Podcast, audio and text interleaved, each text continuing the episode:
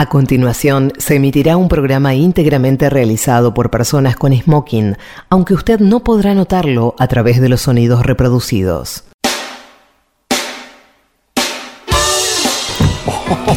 ¡Wow! Un pingüino. Es un pingüino vivo. Me envió un pingüino vivo.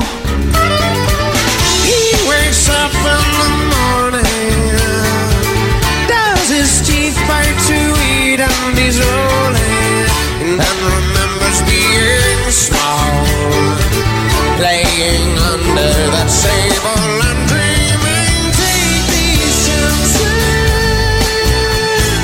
place them in the box until they quiet the time, lights down, you up and down. Cuando llegue a casa, tengas por donde llegaste. Latina, es muy cara. No la picotes. Toallas de frete. Tampoco para pingüinos. Si una noche de invierno, Fuera de eso, no toques nada. un pingüino Son muchos, son muchísimos los pedidos que nos llegan a nuestra casilla de correo electrónico pidiéndonos que dediquemos un programa especial a los pingüinos. De seguro el clamor popular con K de alguna manera motiva ese pedido. Sin duda, Diego, pero no solamente eso, hay algo más. ¿Qué nos pasa a los humanos con los pingüinos? ¿Por qué amamos tanto a los pingüinos?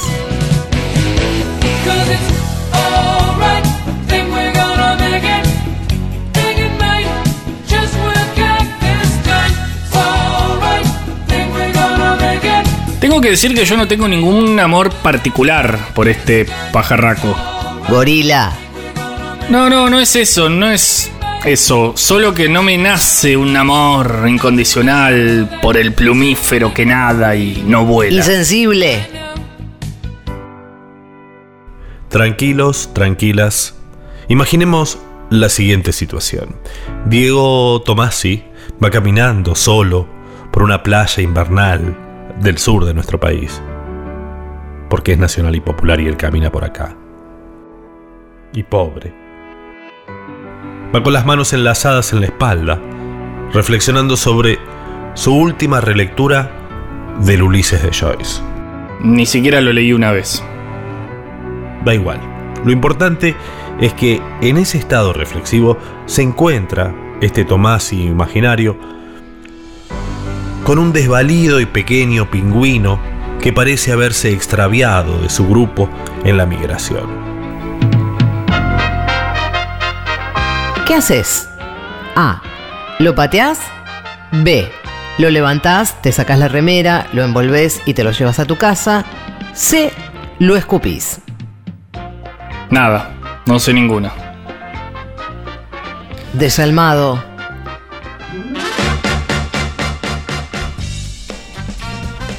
Analicemos un poco, por favor. Simpáticos, agradables, cariñosos, símbolo de la elegancia por un lado, también de la risa, los pingüinos gozan de cierta popularidad entre los humanos. Está el pingüino de Linux, el sistema operativo. Los pingüinos de la peli Madagascar, que son bastante piolas y contrastan con la imagen de salame que tiene en general el pingüino. También está el pingüino de vino, que nació según el mito de la imaginación de Rolly, un ceramista de la fábrica Cineco de la localidad de Tigre, que lo diseñó ya por la década del 40 para poder llevar el vino suelto a la mesa y que se extinguió incluso antes de la ley de 1984 de embotellado en origen.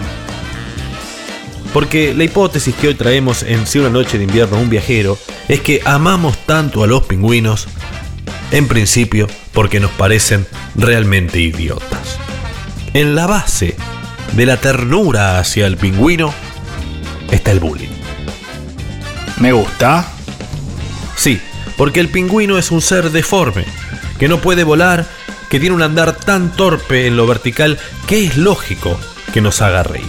En la página del CONICET, Pablo García Borboroglu nos cuenta que los pingüinos son aves adaptadas a la vida marina que solo habitan en el hemisferio sur. Con lo cual, ese pingüino de los dibujitos animados de Hanna Barbera, Chili Willy, que compartía cartel con el pájaro loco, no solo no existe por ser un dibujito animado, sino que geográficamente es completamente imposible que un pingüino haya estado alguna vez en Alaska.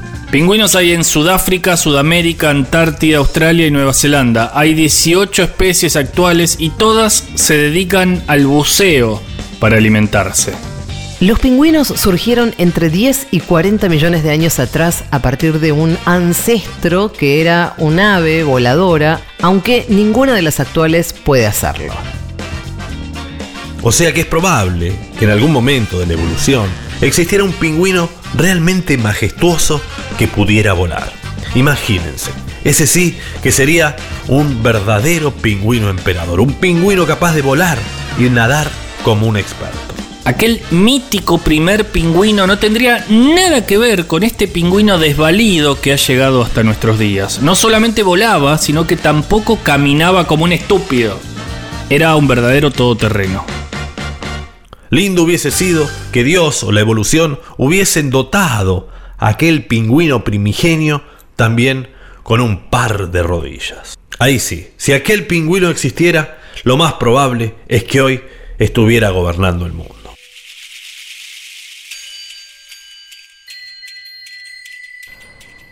Pero ese pingüino volador, nadador y con rodillas tampoco existe. Hoy hay grandes y chiquitos. El pingüino azul de Australia y Nueva Zelanda, con solo 30 centímetros de altura y un kilogramo de peso, hasta el emperador, que vive en la Antártida y puede alcanzar hasta un metro 40 de altura y 40 kilos. Ese es el pingüino que hizo famoso el documental de la larga marcha de los pingüinos. ¿Se acuerdan? El que relataba Morgan Freeman. There is a mysterious ritual that dates back thousands of years.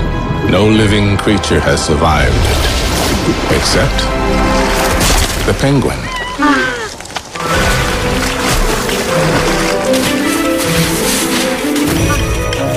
They have wings, but cannot fly. They're birds that think they're fish. And every year, they embark on a nearly impossible journey to find a mate. For 20 days and 20 nights, the emperor penguin will march to a place so extreme it supports no other life.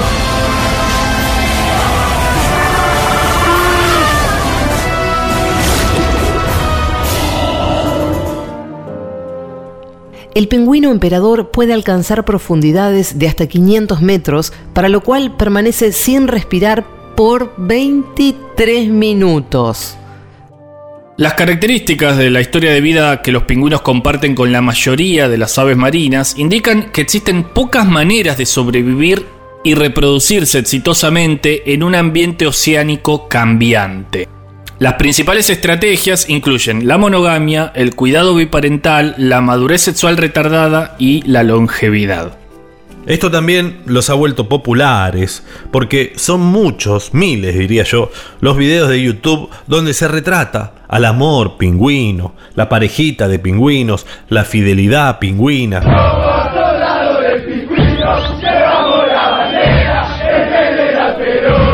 Bueno, calma, calma. Esa fidelidad también, pero hablábamos de la fidelidad del amor. El pingüino, como el tórtolo, es un pájaro supuestamente monógamo que es usado como símbolo de ese matrimonio que debe durar para toda la vida. Las especies que habitan regiones con una marcada estacionalidad se caracterizan por ser grandes migradores. Este es el caso del pingüino de Magallanes, la especie más abundante en Argentina.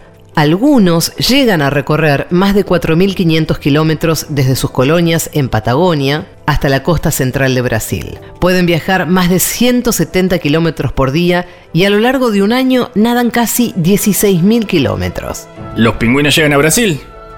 Sí, Diego, ¿cómo no? ¿No viste Happy Feet? ¿No viste Madagascar? Yo no sé realmente si vos sos un verdadero amante de los pingüinos. Es lo que estoy diciendo, no amo a los pingüinos. Gorila. Probemos con esto. Lo que suena, escucha, se llama Penguin Café Orquestra. Es una banda que en todos sus LPs, en sus discos, en la tapa, tenía figuras mitad humanas, mitad pingüino. Escucha como te conmueve. Eh, lindo, lindo, pero. Insensible. Tranquilos, tranquilos. Disfrutemos un poco de la música. Al final del programa, seguro que todos y todas amarán un poco más a este estúpido animal conocido como pingüino.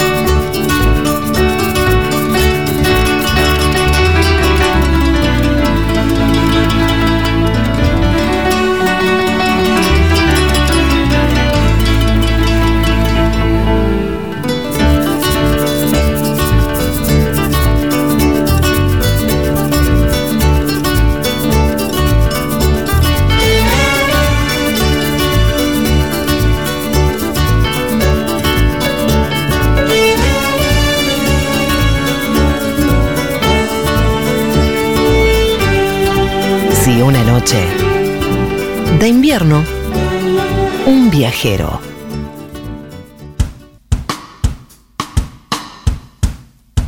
El desayuno es con pan lactal y manteca.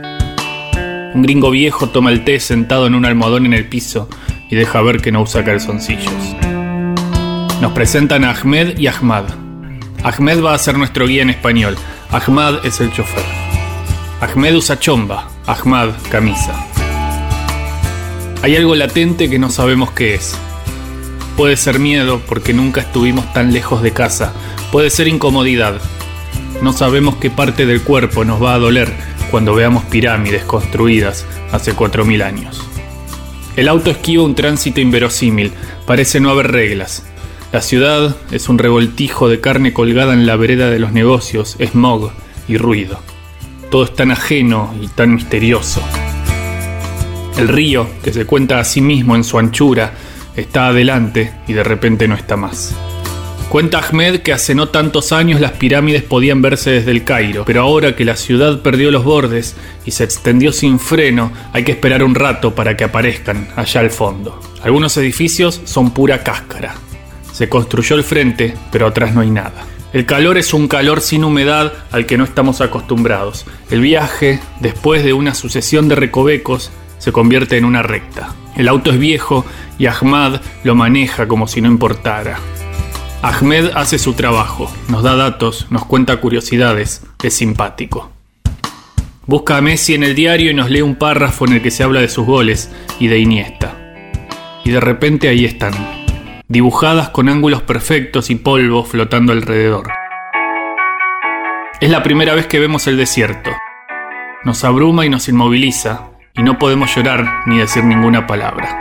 Hay una serie de trámites y explicaciones Ahmed compra nuestras entradas y nos acompaña. Ahmad se queda en el auto y dos minutos después está dormido. Hay algo de indefensión que no se licúa con la presencia de un guía egipcio que habla español, como si estar ahí fuera peligroso, no porque vaya a pasarnos algo malo, sino porque estar lejos es arriesgarse a la pérdida. Keops, Kefren, Miserino, la Esfinge, están ahí, existen, igual que nosotros, estamos ahí y existimos.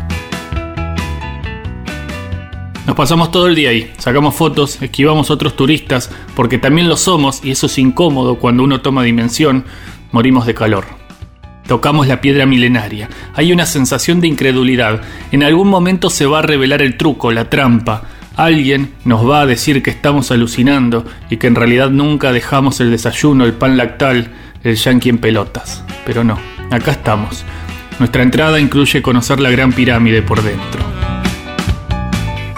Entramos, que es lo mismo que decir bajamos o invadimos o nos sumergimos.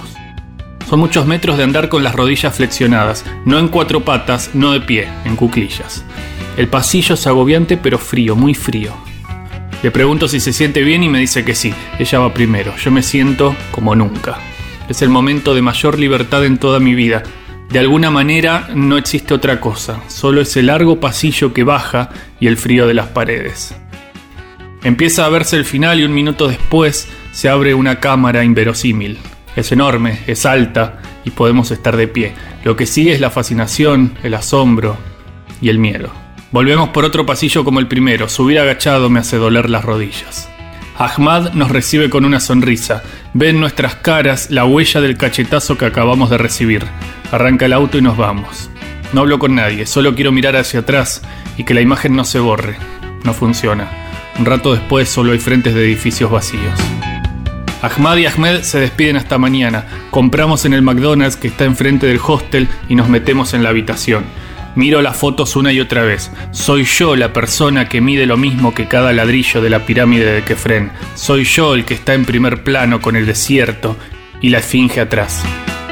Nunca estuve tan lejos de casa y nunca estuve en un lugar tan viejo, tan ineludible, tan ajeno.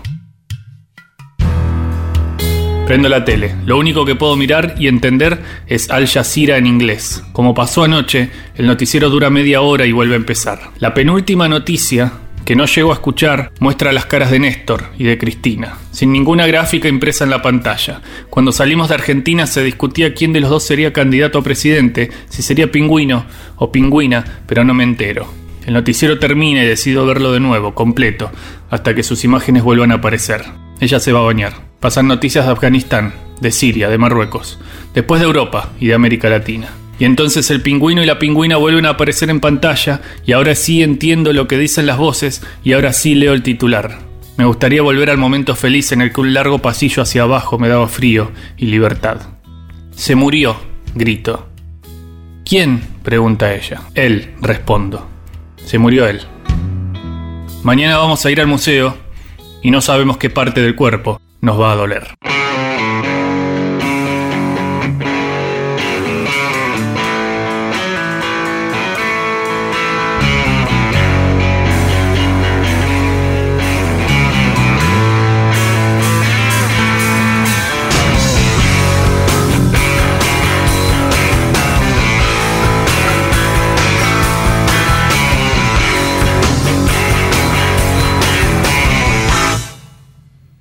La muerte está tan segura de vencer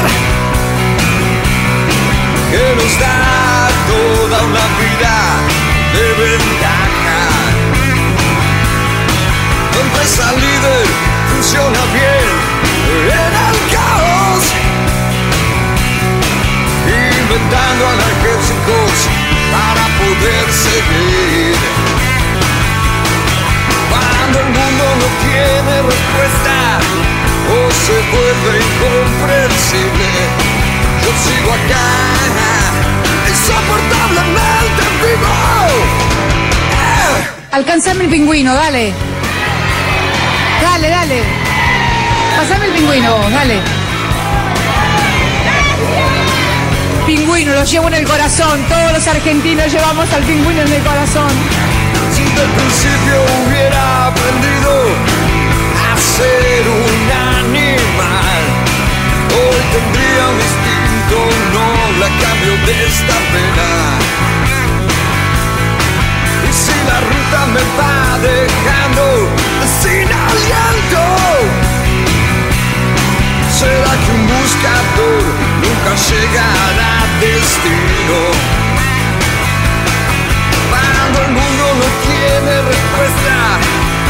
se vuelve incomprensible.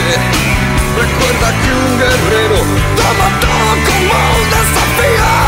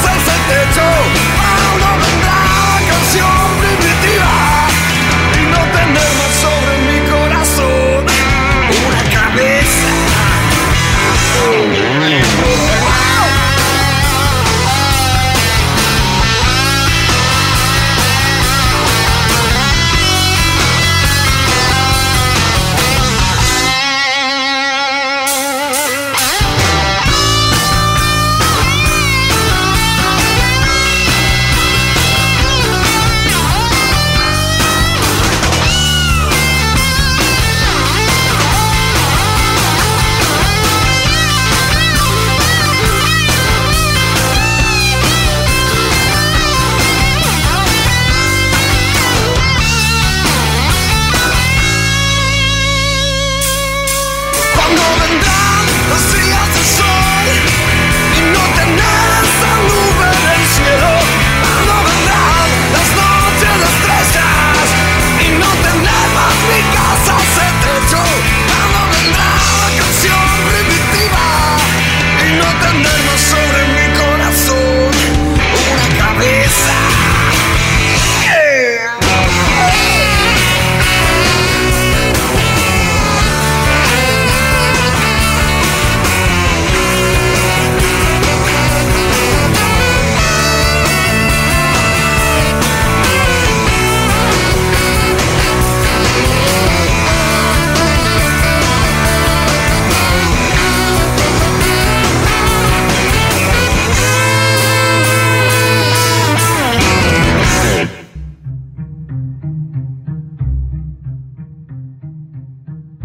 Así como no hay tetas sin paraíso, tampoco hay murciélagos sin pingüinos. Pará, no entiendo. ¿Qué tiene que ver? No, no, ni puta idea, pero como que me, me cuadraba un poco la idea. Ponele. Bueno, decía, así como sin tetas no hay paraíso, no hay murciélagos sin pingüinos.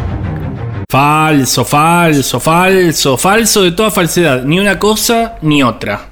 Bueno, pero déjame arrancar, por lo menos como que estoy haciendo el entre, mirá la música que pongo. ¿Vos Dale, estás queriendo hacer una comparación del estilo el aleteo de la mariposa en Japón provoca un terremoto en Bursaco?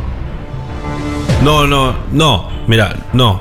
Yo como que lo que quiero hablar es como del pingüino, de- como el malo de Batman. Ah, pingüinos malos me caben. Pingüinos malos me recontra caben. Pero como, ¿todavía no amás a los pingüinos? Mm, cada vez menos, la verdad. Gorila. Avancemos, avancemos. Lo que yo intentaba deciros a vosotros y a nuestra querida audiencia, Habla bien, Dios. correcto. Lo que decía eh, es que en un punto, si no hay un archivillano, es difícil que exista un superhéroe. Ahora estamos hablando.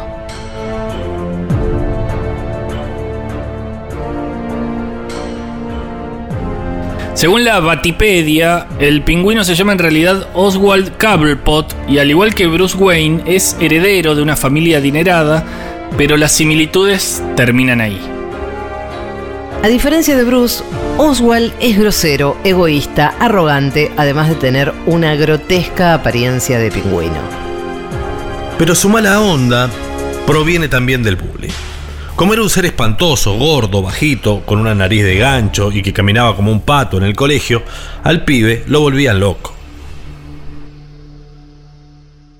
Pingüino, pingüino, le decían. Sos re feo, pingüino. Wow, qué fuerte tu bullying, ¿eh? Claro, para colmo su mamá enviudó joven y el Estado le comió la fortuna de los Coppelbot. El padre se había timbiado toda la guita y lo único que les quedó era una tienda donde vendían pájaros. Exacto. Y la madre lo único que tenía era su hijito, entonces lo sobreprotegía un montón. Como su padre había muerto de neumonía, ella le decía, escúchame, pingüino. ¿Vos también, mamá? Ay, perdóname. Escúchame, Oswald. Acordate siempre de andar con un paraguas. No vaya a ser cosa que se largue a llover y te cagues muriendo como tu padre. Pero es que hay sol. Paraguas. O te encierro con los chimangos.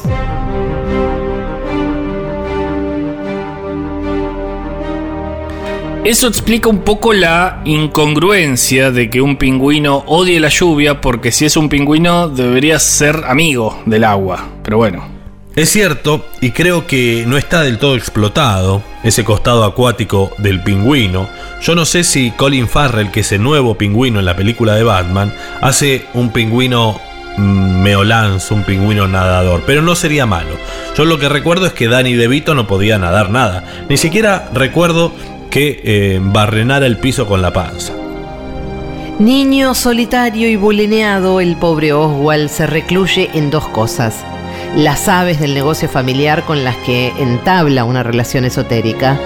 ¿Por qué los pájaros le hacen caso, no? Sí, sí, sí, un montón. Y la otra relación es con los libros. ¿Ah, sí? Sí. El pingüino es fan de Shakespeare, parece. Acá se ve bien, entonces, la teoría del director Shyamalan, que reza que para que nazca un superhéroe es necesario siempre un archivillano que funciona como espejo. Porque mientras que otros villanos de Ciudad Gótica suelen atacar a Batman, el pingüino es el único que dirige todo su odio, todo su desprecio y toda su cabeza a cagarle la vida a Bruce Wayne. Porque le recuerda todo lo que es él. Su deseo es clavarle un paraguas en el ojo a Bruce Wayne. Porque ponele que con Batman tiene alguna afinidad. Porque es medio pájaro. Pero el millonario este, fachero, winner, onda James Bond, Oswald lo odia, lo tiene entre ceja y ceja. Además de ese odio a Wayne, el pingüino está decidido a reconstruir la fortuna Cobblepot por cualquier medio. Por eso se dedica sobre todo al robo de joyas. Al contrario de los otros villanos de Batman, el pingüino goza de completa sanidad mental. De hecho, es gracias a esta ventaja que mantiene una relación bastante particular con Batman, ya que el enmascarado con frecuencia suele tolerar las actividades del pingüino siempre que éste sea informante de todo lo que suceda en el mundo criminal de Ciudad Gótica. En sus últimas apariciones, Oswald, o Ozzy como le decía la madre, ya no es un ladrón que da sus propios golpes, sino que es dueño de un reconocido club nocturno donde Lampa campea a sus anchas. Siempre quise decir esa frase, campea a sus anchas. Uy, yo también. Decila, decila sin problema. Donde el Ampa campea a sus anchas. Qué bien. Está bueno, ¿eh? Rápido, siga ese taxi. ¿Esa no? ¿Pueden seguir la historia, por favor? Tenés que cortar con esa urgencia, Gaby. Por favor, te lo pido. Porque este es un programa sin estridencias, va de tarde a la noche. Yo entiendo, no tenemos mucho apuro. Te pido que respires. ¡Ay, cortala! Bueno, voy. Decía, el último pingüino, este que sale en las últimas películas, es muy inteligente, se viste con smoking. A pesar de lo dicho sobre la sanidad mental del pingüino, cabe mencionar que no es del todo perfecto. El pingüino padece complejo de Napoleón, una aflicción que suele sufrir la gente de baja estatura y que se caracteriza por la necesidad de magnificar sus hazañas. Típico de los pingüinos, que son todos fanfarrones. Todos dicen, lo sabés, me pesqué una ballena, un tiburón, me estuvo persiguiendo, nadé como 20.000 kilómetros. No, este smoking, ¿sabés lo que te sale? Un ojo de la cara. Pero todo es verso. El pingüino en general, vos lo ves parado ahí. Y como dice mi amigo más latón, no hace nada. empecé a ver cómo es el pingüino y veo que se mantiene todo el día parado en grupos y no hace absolutamente nada. Yo digo, ¿qué, de qué se trata el animal pingüino? No hace nada. Entonces justo vi una, en las Malvinas un, eh, un grupo de pingüinos que salen de la formación, se ponen en la costa y se meten todos juntos en el, en el mar, en el norte de las Malvinas, y salen. Y yo lo estaba filmando y digo, así me salió del alma, animal nefasto el pingüino. Pero ¿no era que vos amabas a los pingüinos? Sí. No. Bueno, no sé, no me confunda, Diego. Pila, chicos. Vamos, pónganse las pilas. Pila, pila, pila, pila, pila, pila, pila, pila, pila, siempre la pila en la vida. No me confundas con ese gatito, vos sabés, yo soy un ratón. Pilas, pilas, pilas, para mover el corazón, necesito estar pila toda la vida. No como ese conejito que no dura nada. Yo soy ratón a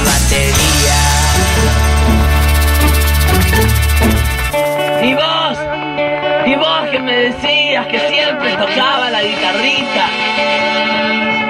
Toda la noche, todo el día. Que nunca iban a triunfar mis temas. Que nunca se iban a pasar en la radio. Y mira, y mira ahora cómo suenan. Y cómo están sonando. Y ahora que debería dejarte haberme ido muy lejos y todavía no te. Preferiría que nos vayamos a comer unos ricos calientitos. Tengo muchas ganas de escribir una canción, pero no se me ocurre nada. Entonces agarro la cuchara, el tenedor, el cuchillo y empiezo a cocinar. Después de hacer esta mezcla, yo pensaba tirarme una siestita para estar por la noche. Pila, pila, pila, pila. oh. Pila, pila, pila, pila, pila, pila, pila, pila, pila, siempre pila en la vida. No me confundas con ese gatito, vos sabés, yo soy un ratón. Pilas, pilas, pilas, para mover el corazón, necesito estar pila toda la vida. No como ese conejito que no dura nada, yo soy ratón a batería. No como ese conejito que no dura nada, yo soy ratón a 12 volt. No como ese conejito que no dura nada. Enchufame a 380. Me voy, pila, siempre pila. Conejo reproductor.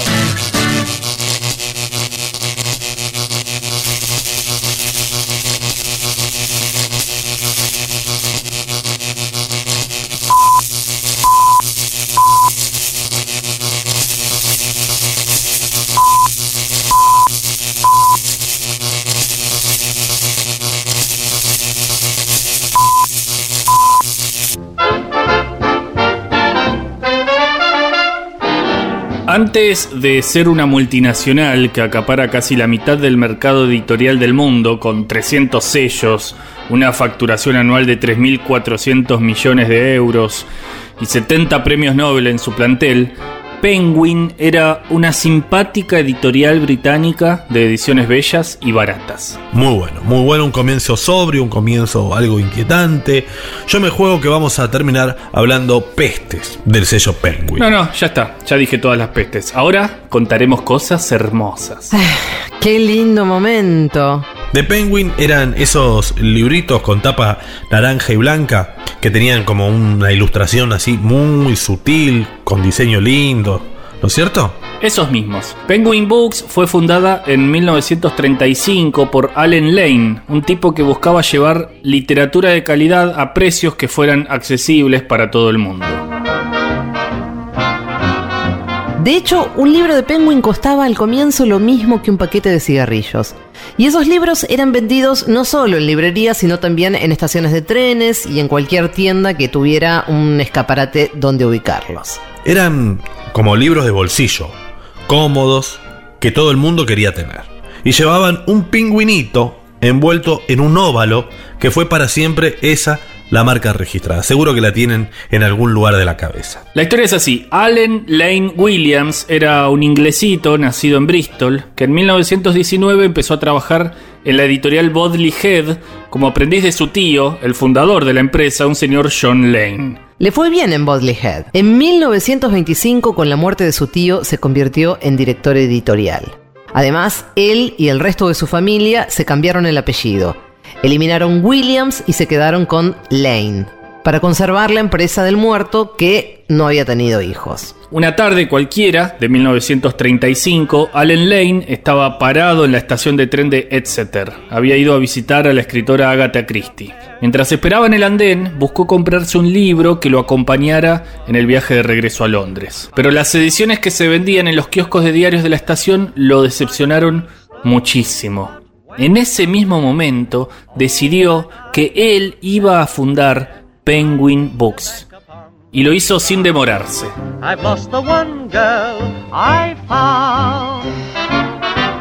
El tipo pensaba, no sin razón, que un lindo diseño no debe ser más caro que uno feo. Y ahí nomás empezó a maquinar el germen de las míticas e inolvidables tapas de los libros que iba a publicar durante décadas. Alan Lane quería un diseño de tapa que fuera fácilmente reconocible. La primera idea fue la que quedó. Tapas con tres grandes franjas, dos naranjas arriba y abajo y una blanca en el medio. En la franja de arriba diría Penguin Books, en la de abajo estaría dibujado el pingüino. Y en el medio, en la parte blanca, aparecían el nombre del libro y el de su autor, con una tipografía sobria pero bella. El diseñador fue Edward Young, el tipo a quien se le ocurrió la idea simple y fantástica de las franjas. La fuente era Gil Sansbold, que dos años después se cambió a Times New Roman para el título. Young, además, se pasó días y días en el zoológico de Regent's Parks, donde había pingüinos que él debía imitar para el logo y las portadas. También tuvo que dibujar pelícanos.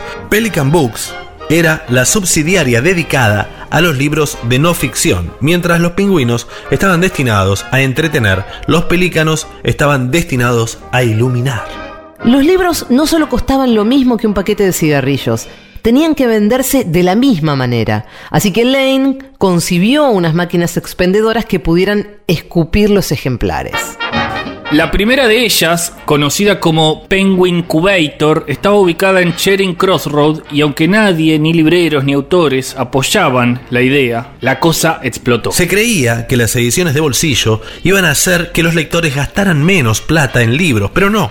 Lane, a pesar de la crisis económica que había empezado en 1929 y que todavía dejaba huella, la pegó, la recontra repegó. Los libros se vendían como pan, o habría que decir como cigarros, y las tapas y colecciones mostraban que las posibilidades eran infinitas. En 1937, en la edición de Mantrap, libro de Sinclair Lewis, el naranja de la tapa es más fuerte que en los libros publicados en los dos años anteriores. Los libros de Pelican Books, por su parte, no tenían franjas naranjas, sino verdosas o azules, tonos que tomaron también algunos libros de ficción durante la década siguiente. Un ejemplo es el libro Not to be Taken de Anthony Berkeley, que incluía inscripciones en la parte blanca que decían Mystery and Crime. En 1946 se publicó una antología llamada The Penguin Poets y en la tapa del libro desaparecían por primera vez las franjas horizontales. Era una tapa gris, casi totalmente gris, y solo intervenida por una línea blanca vertical que funcionaba como cuña visual. En 1955 hubo otro hito. Penguin publicó el libro de cuentos Hombres sin mujeres de Ernest Hemingway, en el que volvían las franjas naranja, blanca y naranja, pero no horizontales, sino verticales.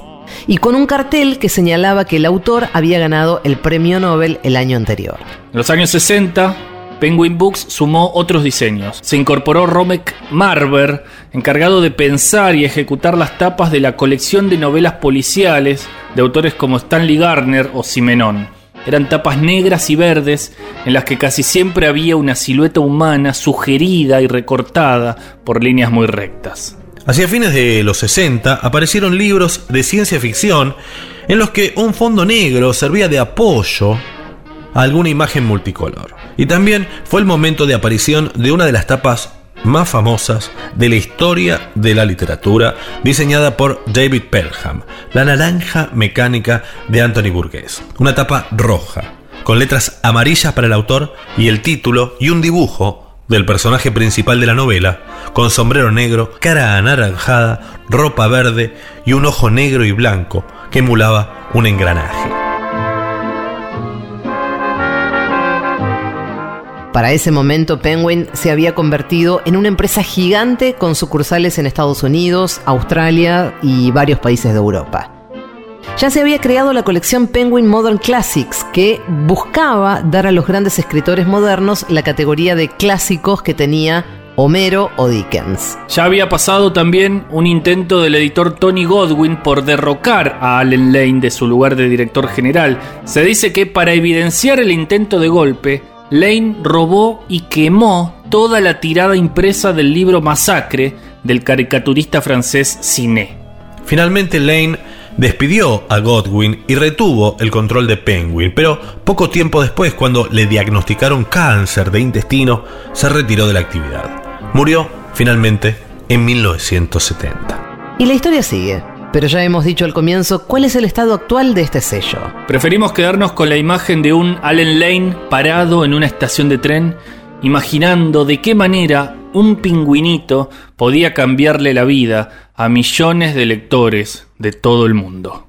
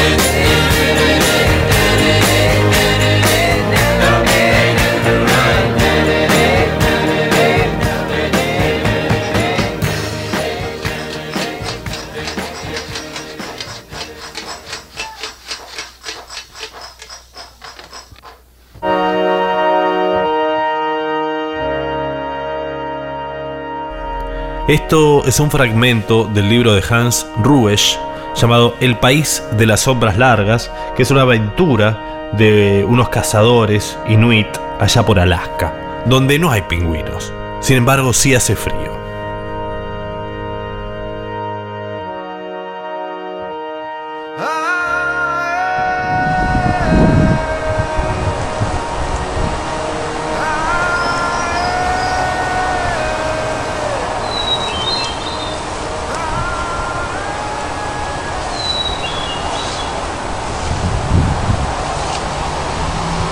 Vez el oso vaya en esa dirección, dijo Anarvik.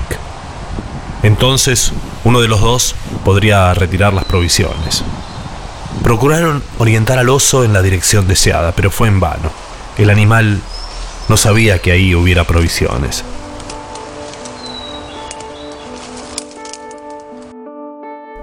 Cuando se les desvaneció la esperanza, habían pasado cuatro vueltas de sol, desde el momento en que habían comido y dormido.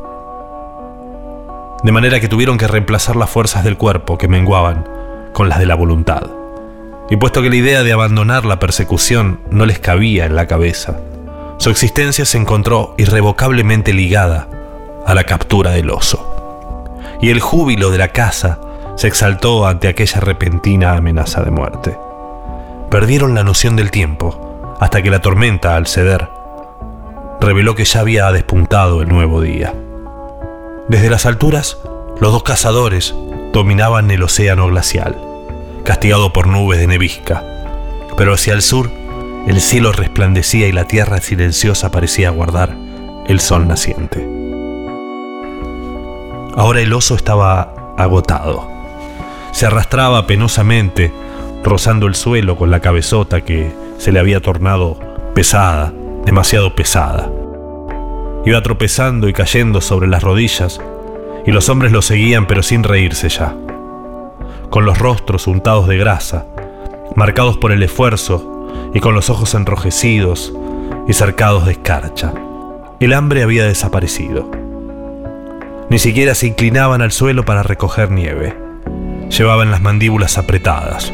Se habían olvidado de los estímulos del vientre y hasta en sus cabezas habíanse desvanecido pensamientos y recuerdos. Entre la carne y la piel, la película de grasa se había ido consumiendo inexorablemente. El movimiento ya no los calentaba, temblaban ligeramente y a cada inspiración sentían en la garganta la cuchillada de hielo.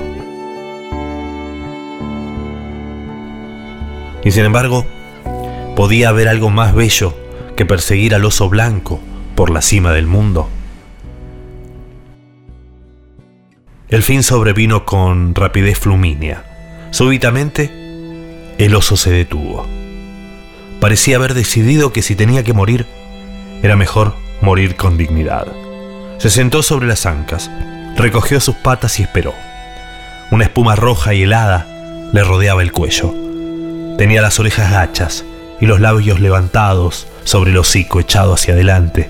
Dejaban ver los dientes como en una risotada. Ya no se lamentaba, pero las blancas nubecillas de su aliento eran rápidas y cortas, y los ojillos, inyectados de sangre, se movían con angustia en la cabezota triangular. Los dos hombres se le acercaron con cautela, prontos a esquivar el ataque del animal. Ernenek de frente y Anarvik de costado. Con un zarpazo el oso quebró la lanza de Anarvik en el instante en que Ernenek le traspasaba la garganta por debajo del maxilar, donde la piel era más delgada.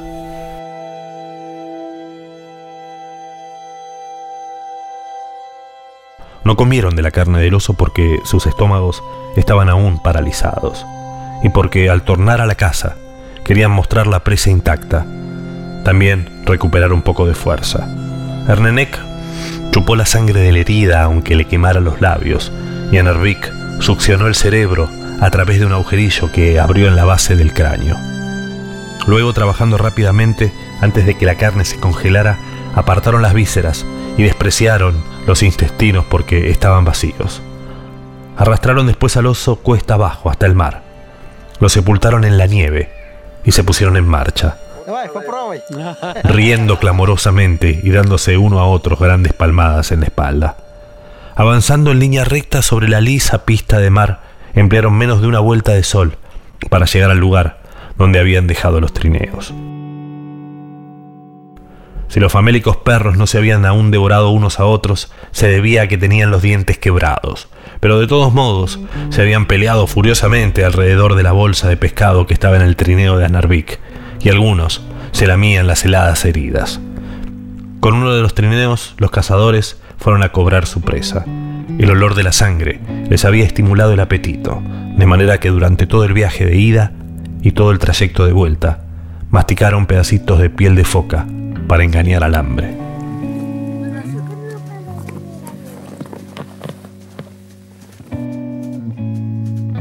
Durante su ausencia, se había levantado otro iglú junto al suyo, y frente a la entrada jugaban algunos perros desconocidos. Sik Sik salió del túnel seguida de Ululuk, que acababa de llegar junto con su mujer Pauti y sus dos hijas casaderas tan esperadas, Imina y Asiak. Fue una llegada clamorosa, puesto que siete esquimales juntos constituyen toda una multitud. Primero se saludaron todos con todos, con muchas ceremonias, cambiando sonrisas muy amplias y profundas inclinaciones, mientras se estrechaban las manos por encima de las cabezas. Luego se restregaron recíprocamente las narices. Entonces la familia de Ululik prodigó exclamaciones de superlativa admiración por el botín cobrado, como no es nada chico, mientras los cazadores disminuían la importancia para dar a entender que eran capaces de empresas mucho mayores diciendo no es más que un falderillo. Nadie querría hacerle daño, pero él insistía en hacerse matar. Por fin, todos se echaron a tierra, boca abajo, y entraron al iglú para charlar y comer. Junto con una aguja de coser y con un cuchillo, colgaron de un palo el vaso y la vejiga del oso, por vía de ofrenda, a fin de que el espíritu del animal fuera a contarle a los demás osos que los hombres los habían tratado magníficamente, por lo cual haría que sus compañeros desearan a su vez hacerse casar. Después, recién después, comenzó el festín. Esperando que el oso se deshelara, empezaron a atacar las varias golosinas que tenían guardadas en las despensas, cuidando de no tocar el pescado mientras comían carne, para no provocar la ira de los genios tutelares.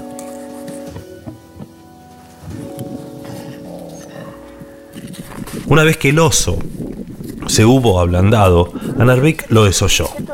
Le correspondía la piel porque había sido él quien descubrió la presa, pero como Ernenek la admiraba, Anarbik lo humilló y se la dio.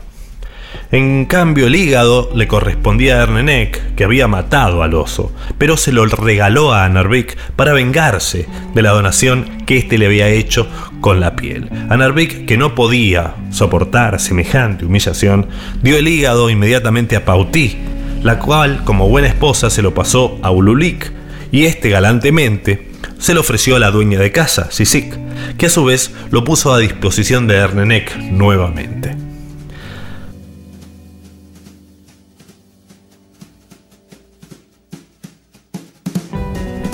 Sin embargo, al final llegaron a consumirlo rápidamente cuando Ululik, dejándose vencer por el apetito y a despecho de la cortesía, le dio un mordisco, después de lo cual todos se precipitaron sobre el hígado con dientes y cuchillos.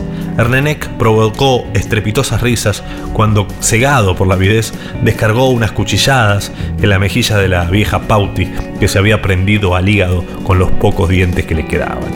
En medio de ruidosa alegría, comieron todas las partes tiernas, mientras dejaban a un lado, a fin de que se ablandaran un poco por la descomposición los trozos más duros. La lengua fue puesta a secar al humo de la lámpara. Comieron la dulce carne del oso, con trozos de cebo y médula verde por el mojo, alternando siempre los bocados con largos sorbos de té. Qué hermosa era la vida.